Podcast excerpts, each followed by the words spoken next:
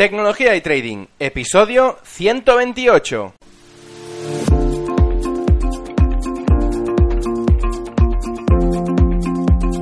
Muy buenos días, bienvenidos un día más a este podcast y canal donde se trata todo lo relacionado con el trading financiero, la informática y por tanto la combinación de los dos, el fintech.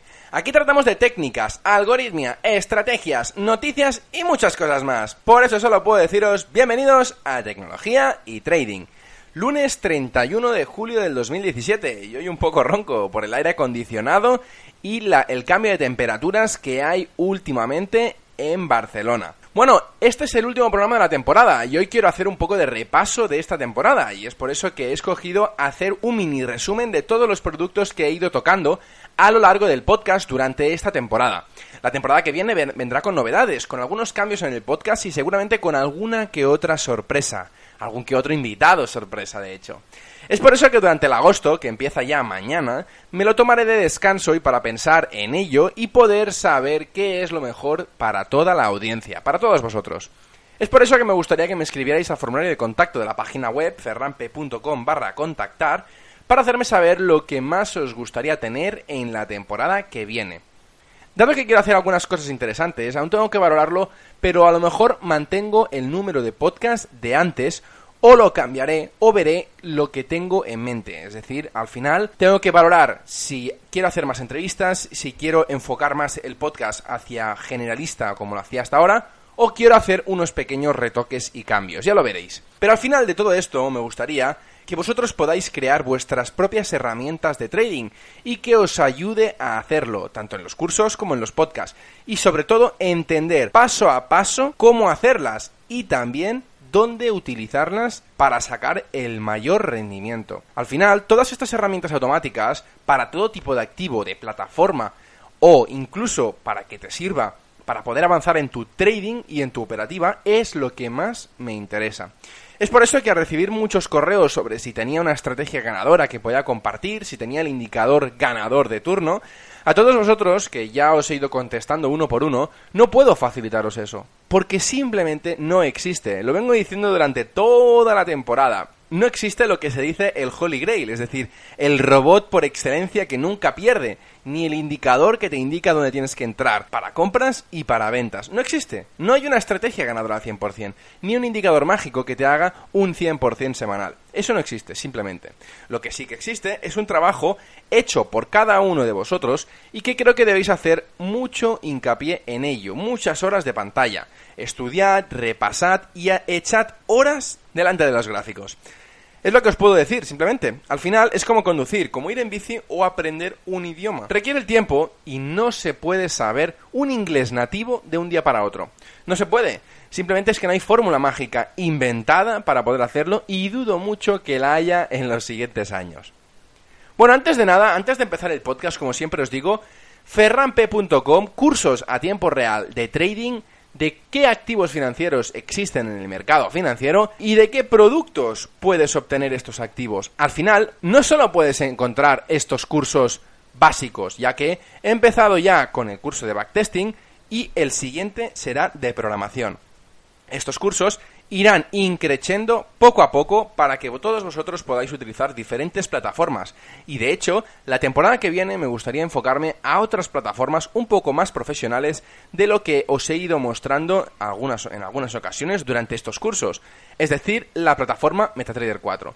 Al final lo que me gustaría es ir aumentando el nivel e ir enseñándoos las posibilidades que hay con las otras plataformas para que podáis ver y comparar vosotros mismos cuán de buena es una plataforma en comparación con otras. Al final, vosotros tendréis todas las posibilidades y podréis escoger la mejor, es decir, la que para vosotros os funciona mejor. Bueno, volviendo al podcast, lo que sí os avanzo ya es que reduciré el tiempo de exposición en los podcasts, ya que aunque me gusta mucho hacerlos, me quita mucho tiempo para poder desarrollar y poder hacer eh, bueno, lo que me gusta, que son sistemas automáticos de trading. De todas maneras, lo que sí que quiero hacer es poder seguir haciendo cursos para poder ayudar a todos vosotros a entender lo que realmente es el trading y todos los activos que se pueden operar y todas las cosas que podéis hacer con la tecnología. Pues bien, en cuanto al tema de hoy, hoy vengo a contaros un resumen de los productos financieros que hemos ido viendo a lo largo de los podcasts y de los cursos de la página web. Estos activos se pueden dividir en seis básicamente, en Forex, en CFD, en futuros, acciones, opciones y criptomonedas. Las opciones la verdad es que las he tocado mucho menos que otros activos, pero cabe decir que son igual de usadas en el mundo financiero, aunque considero que es una de las asignaturas pendientes personalmente como Ferran. Es decir, que para mí sin duda es una de las herramientas, uno de los productos financieros que accedes al mercado con unas características muy buenas y que sabes saber utilizar muy bien para poder sacarle rendimiento. Pero una vez lo sabes hacer, como todas las otras, puedes sacar un rendimiento muy bueno. Bien, pues para empezar el resumen, empezaré con los mercados organizados y dentro de estos podemos ver las acciones, los futuros y las opciones. Obviamente me dejo muchos productos financieros más, que supongo que vosotros, todos los que me escucháis, me diréis, ostras, es que te has dejado la renta fija, te has dejado los inmuebles. Sí, pero es que básicamente me quiero centrar en este podcast en lo que más he tocado a lo largo de esta temporada, que son los productos financieros de renta variable. Pero como no abarco actualmente a todos los otros, y que a lo mejor veremos en el futuro, de momento voy a simplemente resumir estos que hemos tocado. De momento me quedan bastantes cosas para explicar de estos, pero bueno, simplemente os lo hago a modo de resumen, que es lo que vengo a decir hoy en este podcast. Lo primero de todos es mostraros qué es una acción. Ya hice un podcast específicamente mostrando y explicando qué era una acción. Y es que una acción en bolsa es la condición de tener parte de una empresa. Pero, ¿de qué manera? Bueno, pues a proporción de las acciones que se tienen y que por tanto te otorgan unos derechos concretos.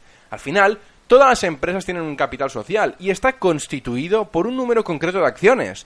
Estas acciones pueden crecer si se hace una ampliación de capital, pero en definitiva todas las acciones tienen el mismo valor y por tanto el mismo beneficio y el mismo dividendo. Si quieres tener más parte de una empresa, por el motivo que sea, simplemente puedes comprar más acciones para tener más, pero al final cada una de estas acciones vale exactamente lo mismo unas que otras. A modo recordatorio, como ya dije en el podcast de las acciones, las cosas buenas que nos pueden ofrecer este producto financiero son, primero de todo es que el alcance a todos, es decir, Ahora mismo estamos en un momento que existen centenares de intermediarios financieros, de brokers, que nos permiten abrir cuentas alrededor del mundo y que nos permiten operar para poder negociar en diferentes mercados y que por tanto en diferentes acciones de empresas. Ahora mismo puedo ir a mi broker y comprar tanto acciones alemanas, españolas, americanas, inglesas, de donde quiera, básicamente. El único impedimento que puedo tener es mi propio capital, porque a nivel tecnológico y a nivel de activos financieros hay casi infinito. ¿Sí? El segundo punto que quiero destacar de las acciones es que permite una diversificación rápida y escalada. Imaginemos que compramos acciones de empresas tecnológicas. Si el resultado no es tan bueno como esperaba o no me gusta la tipología, es tan fácil y tan rápido como acudir al intermediario que lo está llevando y decir y decirle que lo venda y que vamos a otro sector totalmente diferente que saque más rentabilidad. Así de fácil. Es decir, podemos pasar de tecnológicas a farmacéuticas, de farmacéuticas a bancos o de bancos a servicios tan rápido como nos apetezca entrando a la plataforma del intermediario. El tercer punto es la liquidez inmediata. Podemos comprar y vender la acción el mismo día, la misma hora y hasta el mismo minuto.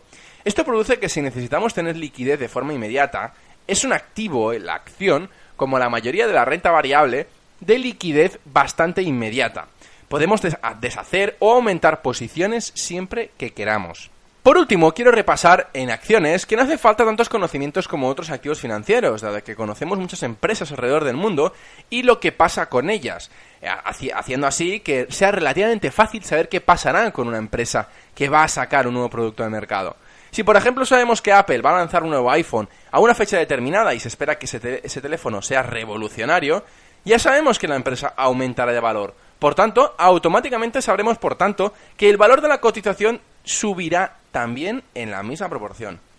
Por supuesto que si el teléfono que van a presentar no es tan bueno como los accionistas o los inversores piensan, bueno, pues tenemos aquí un problema, porque al final, si la presentación y el producto es muy bueno y convence a toda la gente, las acciones obviamente subirán. Pero ¿qué pasa si no convence a nadie? ¿Y qué pasa si las acciones bajan?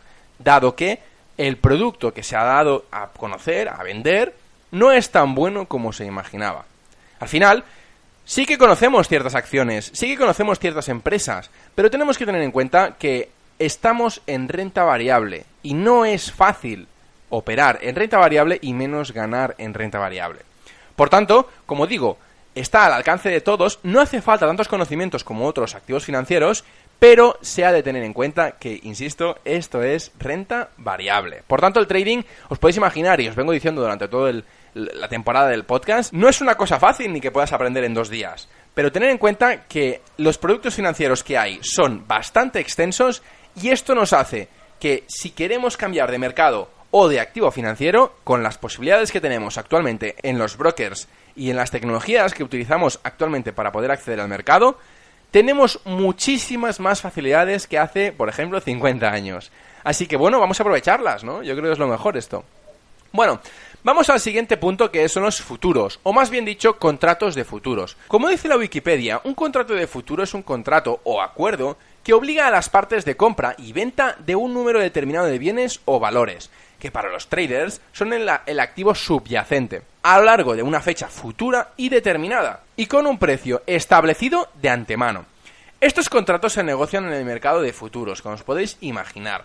Ahí existen activos de todo tipo y lo mejor de todo es que te permiten tener todo controlado bajo un mismo paraguas igualitario para todos los traders. Es decir, hay un centro único que se encarga de tener los volúmenes y los precios eh, a todos por igual, como en cualquier mercado organizado, pero el futuro nos permite un grado de apalancamiento que junto con las opciones nos permite una variabilidad espectacular a la hora de invertir. Es por eso que es el producto financiero que mucha gente usa, ya que es fiable, muy bueno y sobre todo, en depende de qué activo operes, es de lo mejorcito que hay en cuanto a inversión. Las ventajas son múltiples y ya las vimos en, en el podcast anterior de futuros. Básicamente las puedo dividir en dos, que es gran alta de gama de activos financieros, ya que puedes hacer futuro del oro como el futuro de un índice del DAX, del FTSE, del IBEX, o el futuro de un par de divisas como el 6E, que es el par del eurodólar.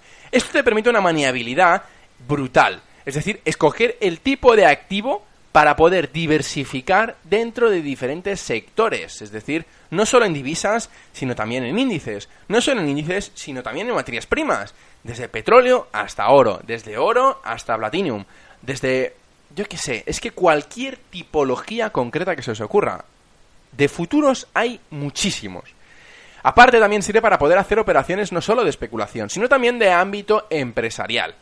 Y eh, es que es una cosa que quería destacar. Seguramente no lo explicaré en este podcast en, en su amplia longitud, ya que me gustaría explicaros muy bien cómo lo hacen las empresas. Pero bueno, básicamente hay empresas que lo usan para asegurarse que el activo que están comprando de manera física también lo tienen de manera económica. Es una herramienta, bueno, bastante grande para poder asegurarse que las pérdidas a futuro no se produzcan en el cambio de divisa, ni que tampoco se produzcan en la compraventa de un producto que caduca, es decir, que tiene su fecha de finalización en cuanto a contrato dentro de, por ejemplo, tres meses.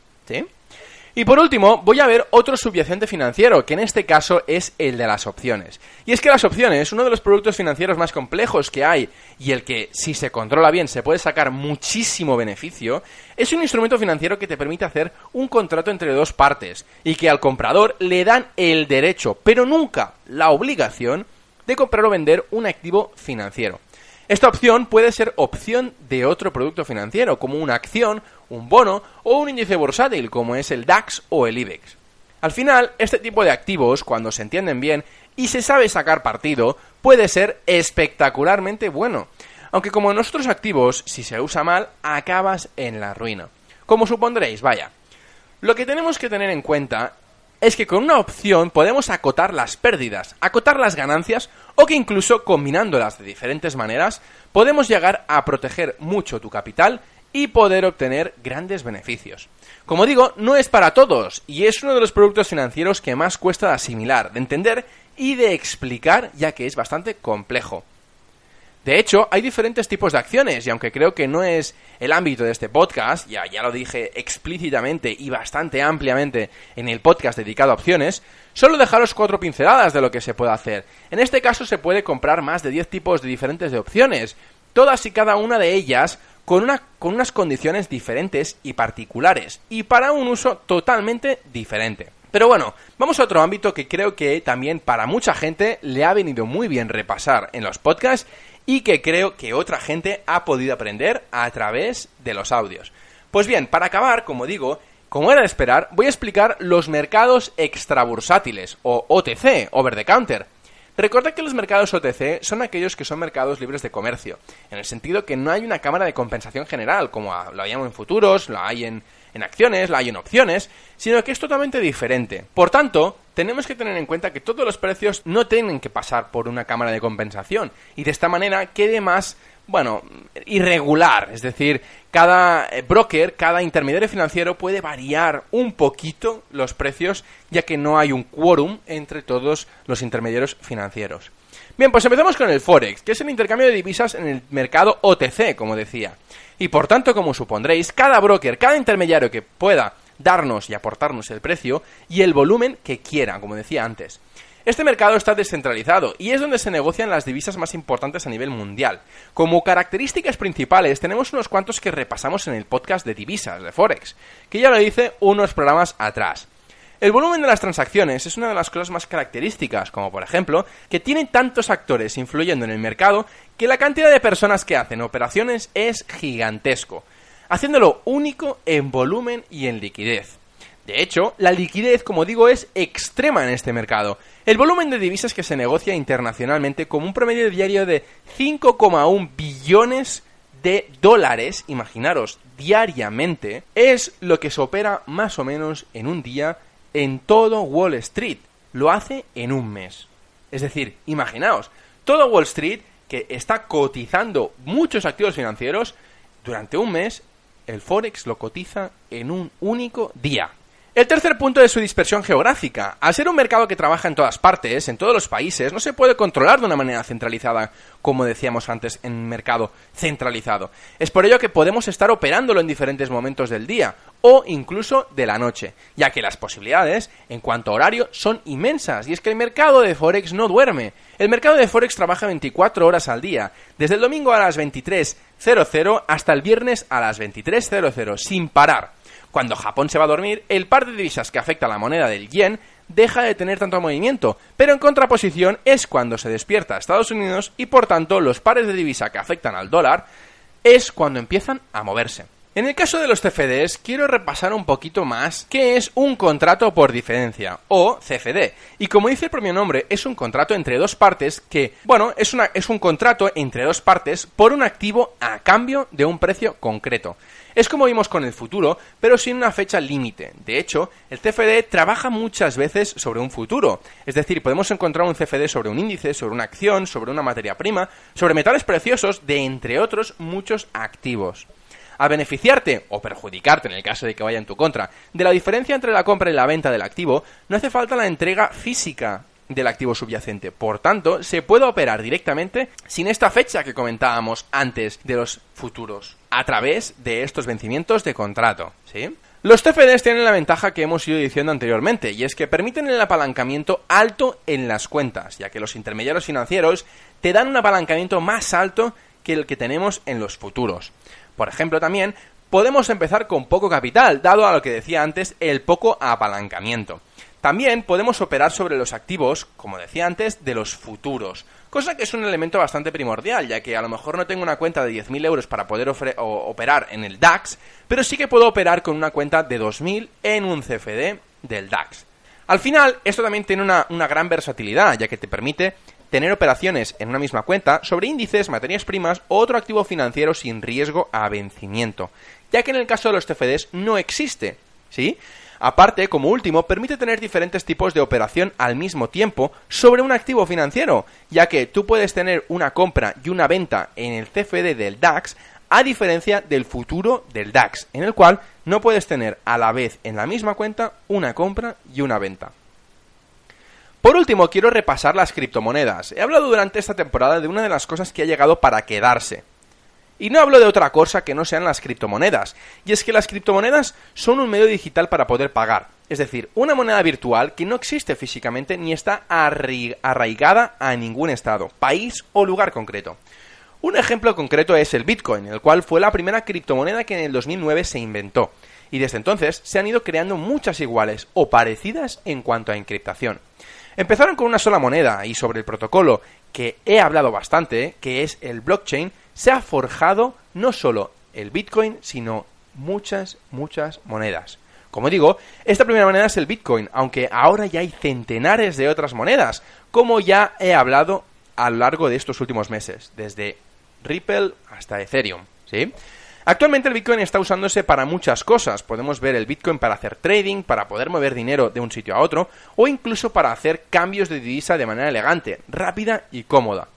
También el Bitcoin se utiliza para comprar de manera digital, es decir, a través de online, para millones de diferentes productos que nos ofrecen algunas tiendas online.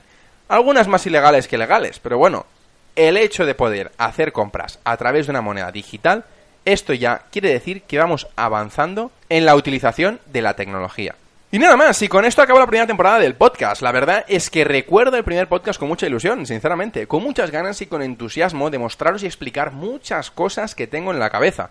Después de 128 programas, he aprendido, he conocido y he repasado cosas que quería ver, que quería recordar y que quería explicar.